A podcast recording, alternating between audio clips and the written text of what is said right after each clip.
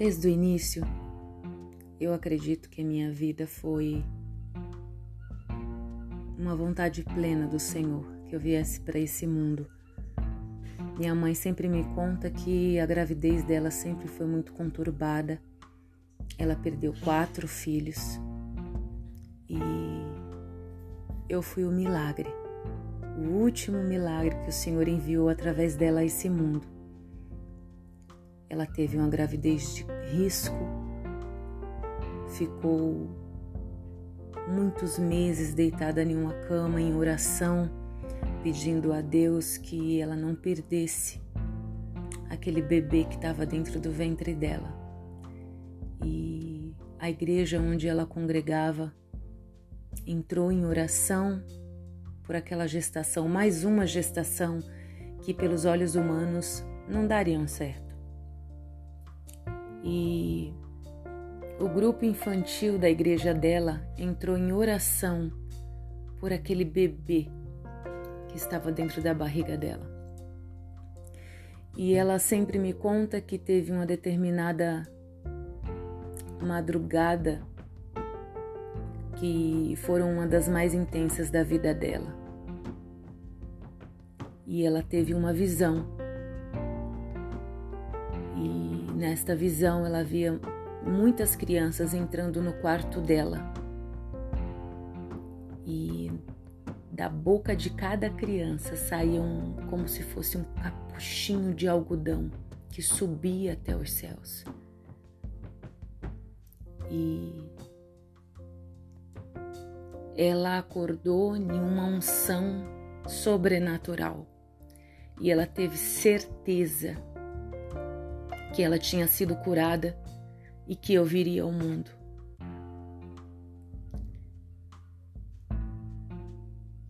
Todo mundo que acompanhou a gestação da minha mãe sabe que foi um milagre da parte de Deus. E ela crê que a oração daquele grupo infantil, ela crê que a oração de toda aquela igreja subiu até o trono de Deus e fez com que eu viesse ao mundo.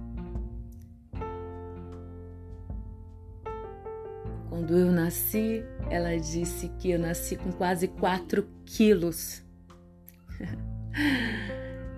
Sobre o meu corpo havia uma camada muito grossa de gordura ou sebo. Minha mãe tomou muitos, muitas sopas, é, é, daquelas sopas de gente do pessoal do Nordeste que toma para dar sustância. eu acredito que eu vim nessa mesma proporção. Uma mulher de muita sustância. E a minha infância, eu confesso que foi uma infância muito dolorida. Trazer a minha recordação, a minha infância, me faz lembrar de muito bullying. Eu sempre fui uma criança gordinha, roliça Gostava das coisas mais deliciosas dessa terra, que são hipercalóricas. E aos meus 10 anos de idade eu cheguei ao peso de 75 quilos. Aos meus 10 anos de idade. Minha mãe fez um tratamento de obesidade comigo e sempre foi tudo muito restrito e muito complicado para mim desde pequena. E eu sofri muito bullying na escola, muito bullying na escola. Eu tinha tinha pessoas que colocavam muitos apelidos em mim. E eram apelidos muito doloridos. Eu acredito que para você não deve ser fácil. Imagine-se sendo chamada de bola 7. Imagine-se sendo chamada de barriga de aquário, porque eu era muito gordinha meu estômago, meu estômago sempre foi um pouquinho distendido. eu, eu, eu sempre sonhei em ser uma bela garota. Talvez seja pelo, pelas muitas perseguições desde pequena.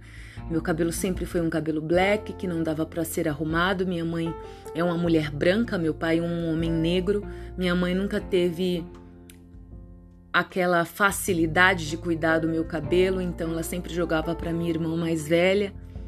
E a minha, minha, irmã mais velha não tinha tanta paciência de cuidar do meu cabelo da forma que ela cuidava do dela. Isso é uma longa história de irmãos mais velhos contra irmãos caçulas.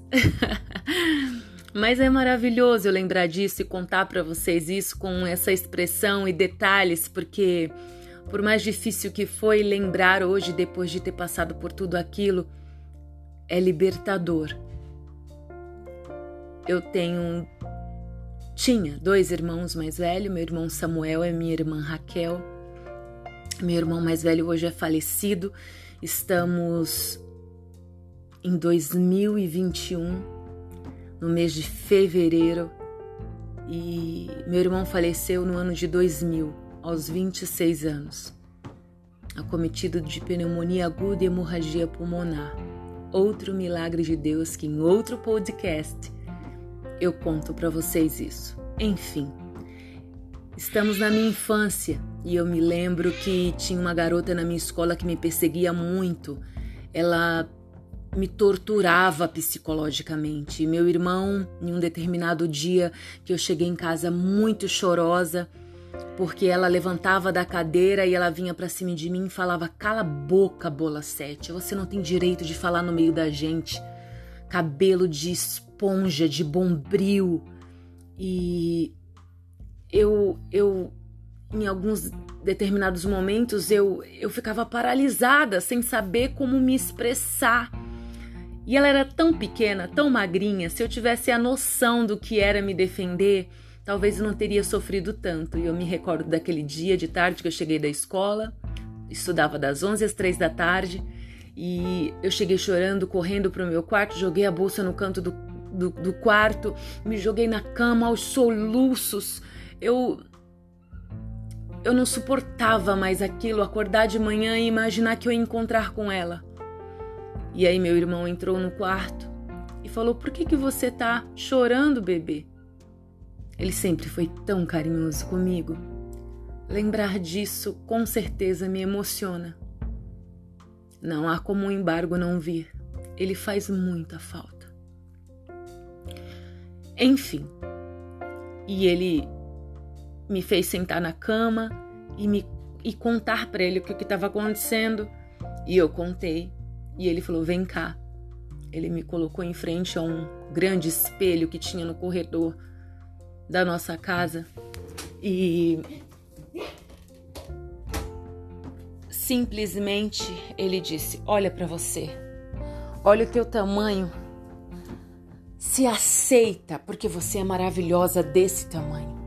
Ele pegou a minha mão e eu vi o reflexo daquela mão gordinha, palpuda no espelho e ele falou assim: quando ela se levantar para vir contra você, você se defende, vai para cima dela com o mesmo impulso. e eu fui. No dia seguinte, eu fiz tudo que ele mandou. E foi algo tão ridículo, porque não houve briga, somente mão contra mão, e a professora entrou na, na sala, mas através daquele dia, quando eu me defendi, nunca mais ela tocou a mão em mim, porque eu empurrei ela, ela caiu no chão caiu mesmo. E eu tô contando isso para vocês porque hoje para mim é tão divertido contar isso para vocês.